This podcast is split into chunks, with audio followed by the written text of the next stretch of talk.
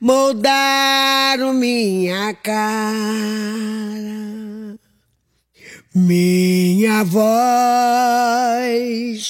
uso pra dizer o que se quer. Fala galera, tudo bem? Por aqui tudo ótimo.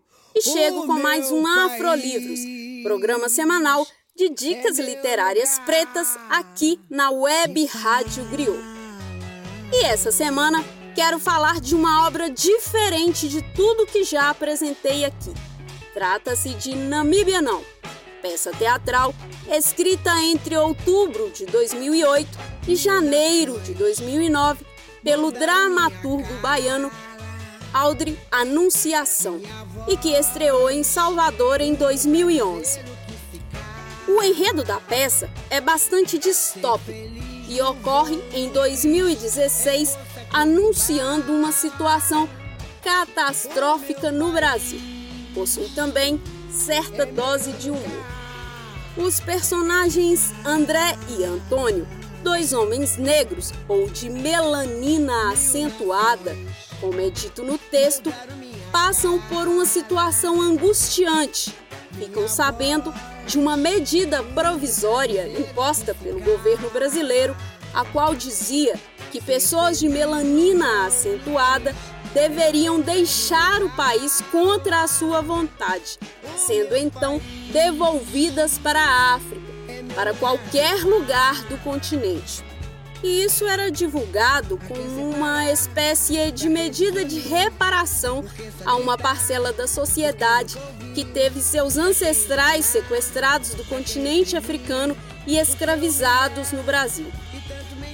A peça, escrita de forma tão cirúrgica, traz elementos provocativos que dão um tom fantástico ao texto.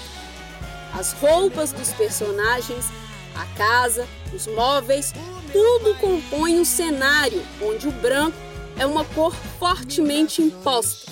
Me chamou a atenção a existência de um tabuleiro de xadrez em diversas cenas. Nele, cada personagem, à sua vez, chega e faz uma jogada para mim, isso é uma metáfora interessante que foi fácil de associar a desafios que nós negros enfrentamos com resistência cotidianamente numa sociedade racista como a nossa. Se temos um trabalho, temos ensino superior, pós-graduação, batalhamos pela vida que sonhamos ou que tentamos sonhar, fazemos um checkmate, mas perdemos a jogada porque nos tornamos um número para as estatísticas numa próxima esquina, numa abordagem policial violenta. Ou quando somos silenciados numa situação em que estamos sendo vítimas de racismo, mas o Estado não nos acolhe. Voltando ao livro, um outro ponto são as falas dos personagens, que parecem enlouquecer com toda a situação. Estão encurralados em seu próprio apartamento sendo os únicos negros que ainda resistem ao processo de higienização imposto pelo governo brasileiro, ao mesmo tempo em que se perguntam o porquê de tudo aquilo. Sobre isso, há um momento em que me chama muita atenção. Um dos personagens fala que se vê como um melanina acentuada bem quisto, e no decorrer da cena percebe que a coisa não é bem assim. Talvez fosse visto dessa forma por outras pessoas quando convinha o famoso racismo brasileiro totalmente escancarado. Uma curiosidade é que o espetáculo foi dirigido pelo maravilhoso ator Lázaro Ramos, que se baseou no texto para criar o filme, ou melhor, o roteiro de seu filme Medida Provisória, em 2015. E temos que falar desse filme aqui, meu povo. Medida Provisória teve suas filmagens iniciadas em 2019 com locações no Rio de Janeiro, com um expressivo número de profissionais negros na frente e atrás das câmeras. O filme estreou no Brasil na semana passada, no dia 14 de abril, e antes disso já tinha feito barulho em outros cantos. Foi eleito como o melhor roteiro no Indie Memphis Film Fest e considerado o melhor filme brasileiro desde Cidade de Deus no festival Pan African Film.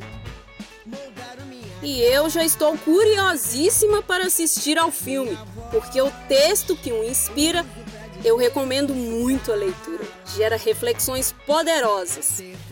Bom, galera, e eu fico por aqui. Nos, nos ouçam no nosso Spotify, no nosso site e no nosso aplicativo. Nos sigam também em nossas redes sociais. Gratidão pela escuta, se cuidem, caminhos abertos e até a próxima semana. Por que só gritar? Por que nunca ouvir? Pra quem enganar? Pra que reprimir? Por que humilhar? E tanto mentir? Pra que negar? Que o ódio é que te abala O meu país. É meu lugar de fala O meu país. Mil nações moldaram minha cara minha voz uso pra dizer o que se cala. Feliz no vão, no tris, é força que me embala. O meu país é meu lugar de fala. Pra que explorar? Pra que destruir? Por que obrigar? Por que coagir? Pra que abusar? Pra que iludir e violentar? Pra nos oprimir?